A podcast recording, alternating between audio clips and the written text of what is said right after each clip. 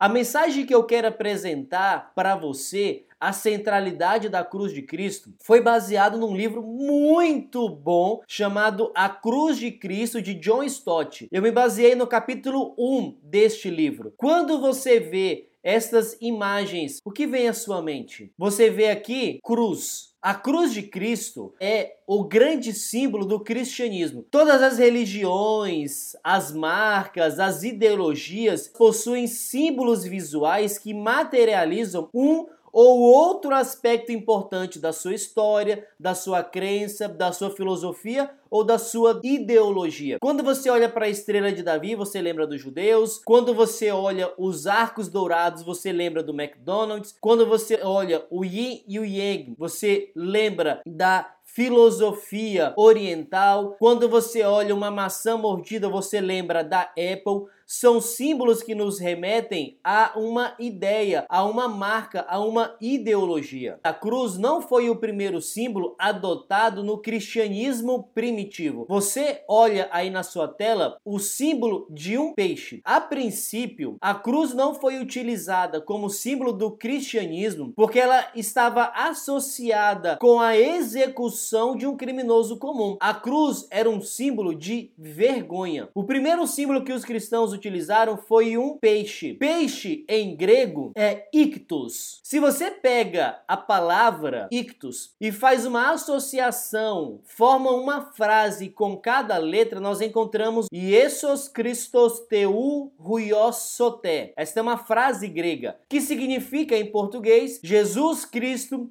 Filho de Deus Salvador. Os primeiros cristãos adotaram o peixe porque foi algo que Jesus utilizou no seu ministério. Há muitas histórias de peixes associadas com a narrativa da vida de Jesus, e quando nós utilizamos a primeira letra de cada palavra, encontramos essa que é uma pregação do evangelho. Jesus Cristo, Filho do Deus Salvador. Eu quero mostrar para você neste momento uma imagem que foi encontrada em Éfeso Por volta do primeiro ou segundo século depois de Cristo. Você vê aí na sua tela a ilustração de um peixe e você tem o nome peixe ictus, Iesus Christus teu huió soté. E você vê também ao lado uma espécie de um círculo. Neste círculo se forma também esta palavra. Outros símbolos, outras imagens foram associadas com o cristianismo no decorrer da história. Você vê aí na sua tela os três três jovens na fornalha ardente, numa catacumba lá em Roma, e essa imagem está associada com Jesus Cristo, Jonas sendo vomitado do peixe, numa catacumba que também fica em Roma, e no seu lado direito você vê, tá bem precária a imagem, mas é Maria segurando Jesus e o profeta, é a imagem mais antiga de Maria, mãe de Jesus, que nós temos registrado. Na sua opinião, qual seria o símbolo mais apropriado para o cristianismo? Cristianismo? Seria a manjedoura onde Jesus nasceu, mostrando a sua humildade? Um barco onde Jesus fez um dos seus maiores milagres? A pedra como símbolo dele? Uma toalha que ele utilizou para lavar os pés dos seus discípulos? Um trono mostrando que Jesus é rei? Uma pomba mostrando a paz? Qual seria o símbolo mais apropriado para o cristianismo? A cruz, ao que parece, é o que os historiadores dizem, ela não foi larga largamente utilizada como símbolo cristão até o sexto século. Parece certo que, pelo menos a partir do segundo século, os cristãos desenhavam, pintavam, gravavam e faziam o sinal da cruz em si mesmos e nos outros como símbolo da sua fé. Ao que parece, essas e outras demonstrações da cruz não eram superstições, mas elas tinham a finalidade de identificar e santificar cada ato como se a pessoa que fizesse aquele sinal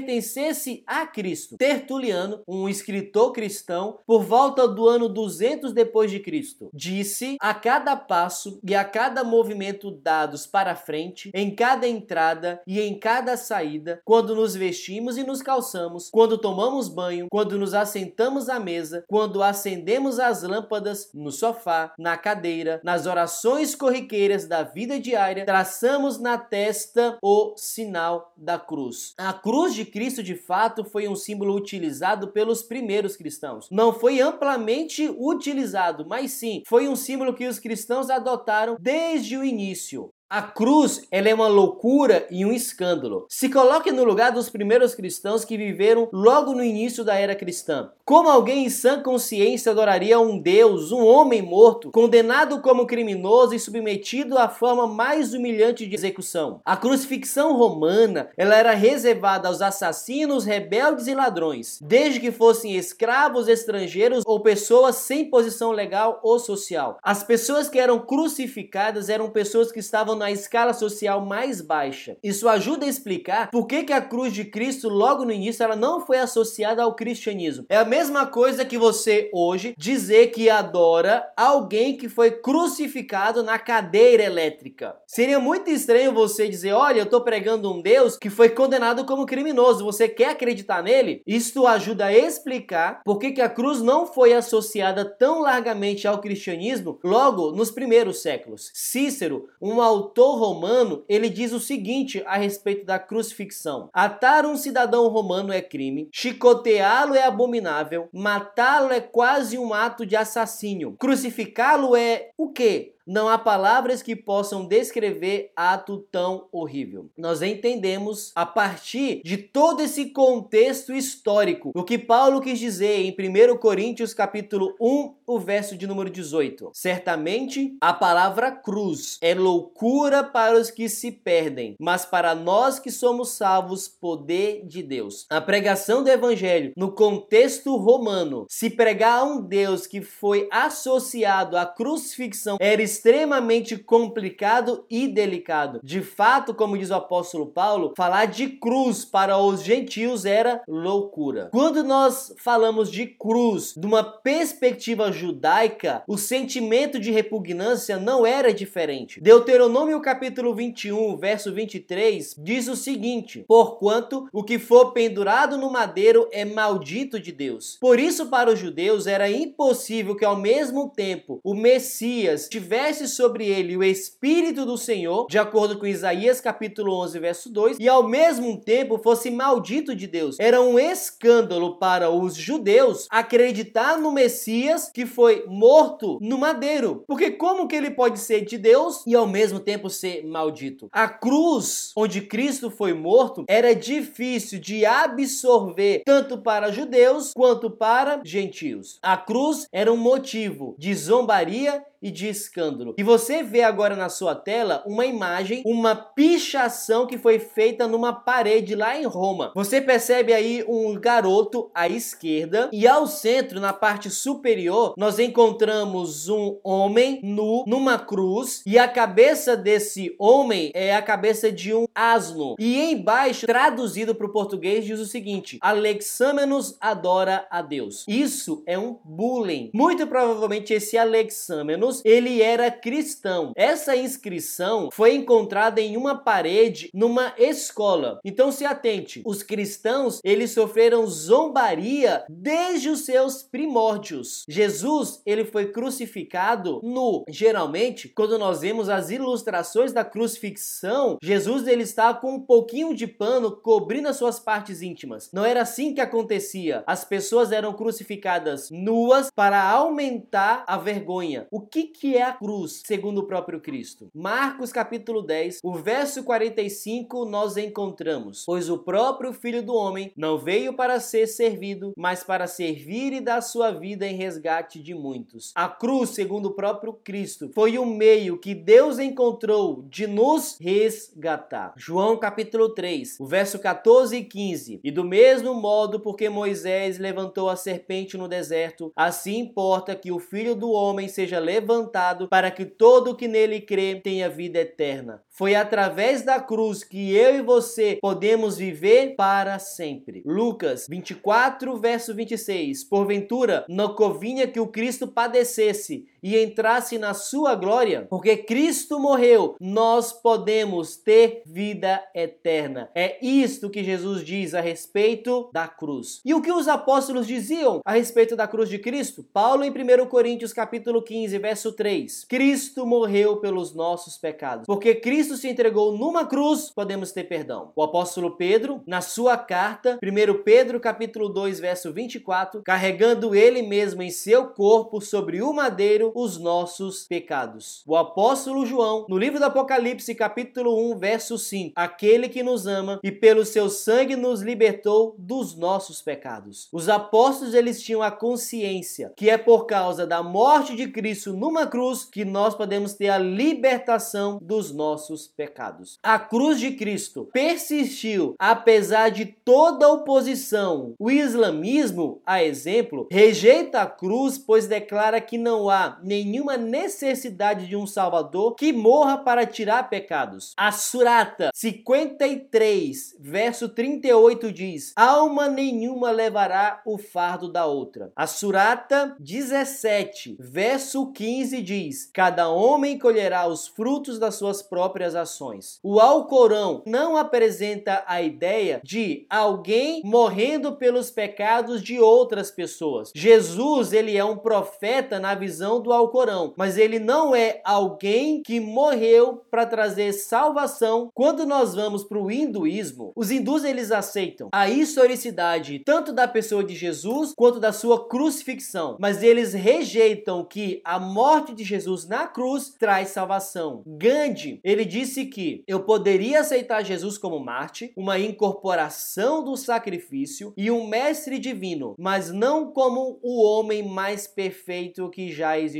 Sua morte na cruz foi um grande exemplo para o mundo, mas que ela contivesse algo parecido como uma virtude misteriosa ou miraculosa, meu coração não poderia aceitar. Eles dizem que o sacrifício de Jesus foi muito bom para mostrar sua humildade, mas que a cruz de Cristo traz salvação para a humanidade, isso eu não posso aceitar. Foi o que Gandhi disse. Nietzsche, um famoso filósofo, ele disse no seu livro O Anticristo de 1895 que ele tinha admiração pelo conceito evolucionista da sobrevivência do mais apto de Darwin. Assim, ele desprezava todas as formas de fraqueza e em seu lugar ele sonhava com a emergência de um super-homem e uma raça governante audaz. Para ele, depravação significava decadência. E nada era mais decadente do que o cristianismo que, nas suas palavras, tem tomado o partido de tudo o que é fraco, baixo, mal constituído. Você percebe que a cruz, onde Cristo morreu para salvar a humanidade, ela sofreu oposição desde os seus primórdios, tanto pelos judeus quanto pelos gentios. E no decorrer da história, outras religiões, como o islamismo e o hinduísmo, não aceitam a ideia da cruz. E grandes filósofos como Nietzsche também veem problema na cruz, onde Deus morreu para trazer salvação para cada um de nós. Só que a cruz de Cristo ela é incomparável. Eu quero apresentar uma citação de Ellen White no livro Caminho a Cristo, página de número 15. Tal amor como Deus teve por nós, enviando Jesus para a nossa salvação, é incomparável. Filhos do Rei Celeste, preciosa promessa, tema para a mais profunda meditação. O inigualável amor de Deus por um mundo que o não amou. Este pensamento exerce um poder subjugante sobre a alma e leva cativo o entendimento à vontade de Deus. Quanto mais estudarmos o caráter divino, a luz que vem da cruz, tanto mais veremos a misericórdia, a ternura e o perdão aliados à equidade e à justiça. E tanto mais claro